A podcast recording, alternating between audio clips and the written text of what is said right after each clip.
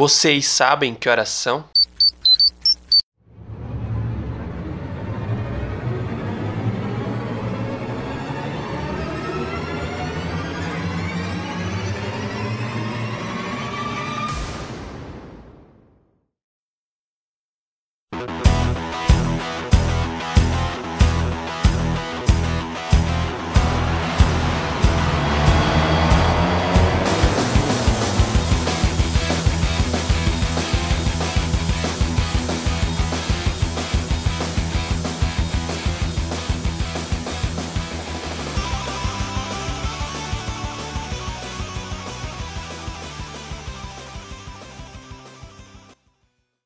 Olá, pessoas.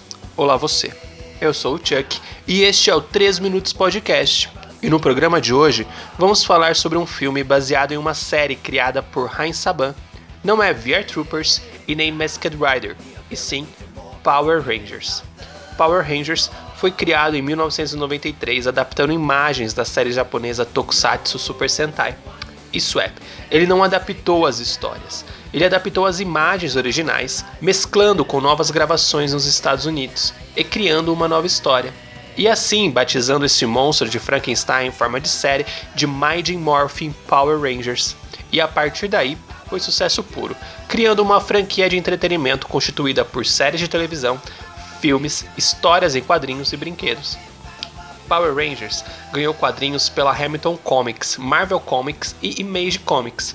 Contudo, essas histórias eram mais independentes da série de TV, para não dizer bobas. Mas isso não é o importante. O interessante é que desde 2016, quem publica as HQs é a Boom Studios. E são histórias que acrescentam e acabam fechando algumas coisas do cânone da série. Mas esse não é o foco do nosso podcast, apesar de interessante. Aqui nós falamos de cinema, e para o cinema, Power Rangers tem três filmes: Power Rangers, o filme de 1995, e Turbo, Power Rangers, o filme 2, de 1997, ambos produzidos pela Fox. Mas o filme abordado hoje aqui é Power Rangers de 2017, o terceiro longa da franquia, né, pela, Sab pela Saban e pela Lionsgate é baseado na primeira temporada da série e dirigida pelo estreante Jim Israelite.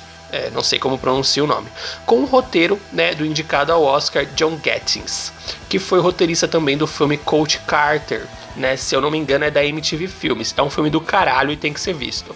E tem como protagonista Samuel Jackson, que já apareceu aqui no nosso episódio piloto, parte 2. Mas enfim, é, voltando ao filme.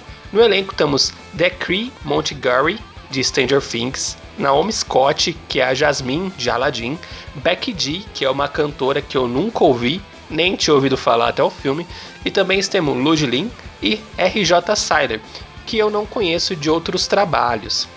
Mas também temos Elizabeth Banks e Brian Cranston no elenco, que não acrescentam peso ao filme, apesar de serem nomes pesados do cinema. Então, sem mais delongas, vamos falar sobre Power Rangers pois eu só acredito no que pode ser dito em 3 minutos.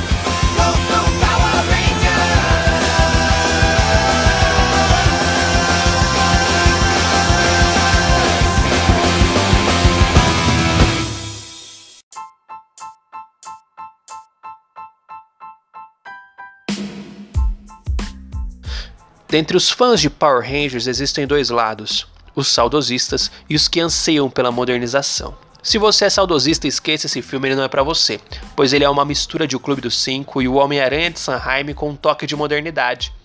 No longa, cinco jovens se encontram por acaso e por acaso encontram algo extraordinário na pedreira da cidade e rapidamente descobrem que são os únicos que podem salvar o planeta de um ataque alienígena. Mas para isso eles precisam salvar a si mesmo e resolver as suas vidas antes de juntos se tornarem os Power Rangers. E como eu estava dizendo, se o que você procura é ver a série de TV com cara de cinema, esqueça. Esse filme não é sobre pessoas coloridas que sangram faísca, e sim sobre o desenvolvimento e no desafio de vencer seus dramas pessoais, mesmo jogados à margem. O filme faz da adolescência o seu tema central, assim como alguns filmes de sucesso da Lionsgate. Diferente da série de TV, nossos protagonistas não são jovens perfeitos de garra e de atitude. Na real, eles são totalmente o oposto disso. Jason é uma lenda na cidade por conta do futebol, mas bateu com o seu carro e quebrou o joelho em uma das melhores sequências do filme, o que gera o conflito entre o seu pai e sua busca por redenção por sentir que decepcionou a todos.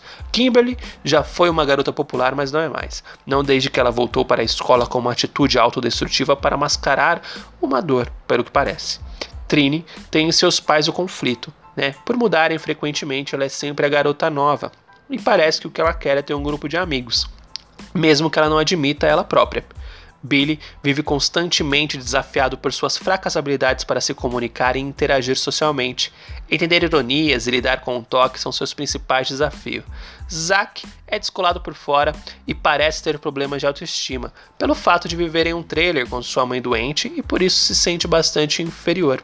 O filme tenta se equilibrar entre um tom sério e o descontraído, até a cor do filme muda após a primeira morfagem dos Rangers. O filme nitidamente tem, nitidamente tem dois lados, e o que faz esses lados se unirem tão bem é o fato dos jovens precisarem criar um vínculo real para se tornarem os Power Rangers, tratando de amadurecimento e da diversidade dos personagens. Ao assistir o filme, você é levado a mudar com eles também. Power Rangers tem como missão contar a história de cinco jovens para depois de estabelecer o universo dos Rangers, dentro do cânone da mitologia, subvertendo o que for necessário para fazer tudo caber dentro da narrativa para introduzir conceitos novos de velhas teorias de fãs, como Zordon e Rita Repulsa serem Rangers. Afinal, na série clássica, todo mundo se perguntou de onde Rita tirou a moeda do Dragon Zord. Tendo em seu clímax uma sequência de ação final de 30 minutos, o filme termina jogando um gancho para uma continuação ou apenas um fanservice. Contudo, ainda que os efeitos especiais não sejam muito bons, o filme acerta com coreografias espalhafatosas e seus uniformes berrantes modernizados.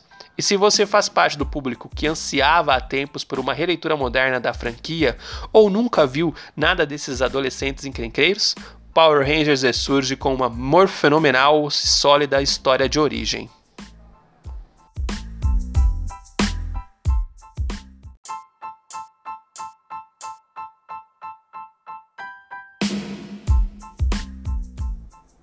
Bom, isso é tudo, pessoal. Tokusatsu é uma corruptela de Tokusho Satsuei, em português, filmes de efeitos especiais. Bom, não sei se está certo que eu não falo japonês, mas enfim, né? Tokusatsu é sinônimo de filmes ou séries em live action de super-heróis produzidos no Japão, com bastante ênfase nos efeitos especiais, mesclando várias técnicas como pirotecnia, computação gráfica, animação, modelismo, entre outras. E foi isso que me fez gostar de Power Rangers. Até onde eu pude chegar com a minha pequena e humilde pesquisa, a Hasbro, né, que é a dona de Power Rangers atualmente, confirmou que está em negociação com a Paramount Pictures para produzir um novo filme de Power Rangers já para 2020. A parceria da nova detentora de Power Rangers com a Paramount não é de se espantar, já que as duas têm experiências com robôs gigantes. Porém, se é sequência do filme de 2017, ninguém sabe. Aliás, caso você se interesse em assistir a série Power Rangers, todas as temporadas estão disponíveis naquele serviço de streaming muito popular aqui no Brasil e que ainda não nos patrocina. E também, né, uma dica para quem se interessou neste universo, temos o site Mega Power Brasil com um podcast Centro de Comando, falando sobre esta magnífica franquia. É um podcast que começou agora, né, descobri ele meio sem querer e eu adorei pra caralho, meu. É muito bom. É, no mais, é isso. Mande seu comentário sobre o que achou do filme, o que acha de Power Rangers. Mostre o podcast para o seu amigo que gosta ou não gosta de Power Rangers. Mande dicas e sugestões. Divulgue, compartilhe os 3 Minutos Podcast e o cinescrito.com para que assim possamos crescer de forma orgânica e natural e falar mais e mais sobre cinema, pois um filme não acaba quando termina. Até mais e obrigado por tudo.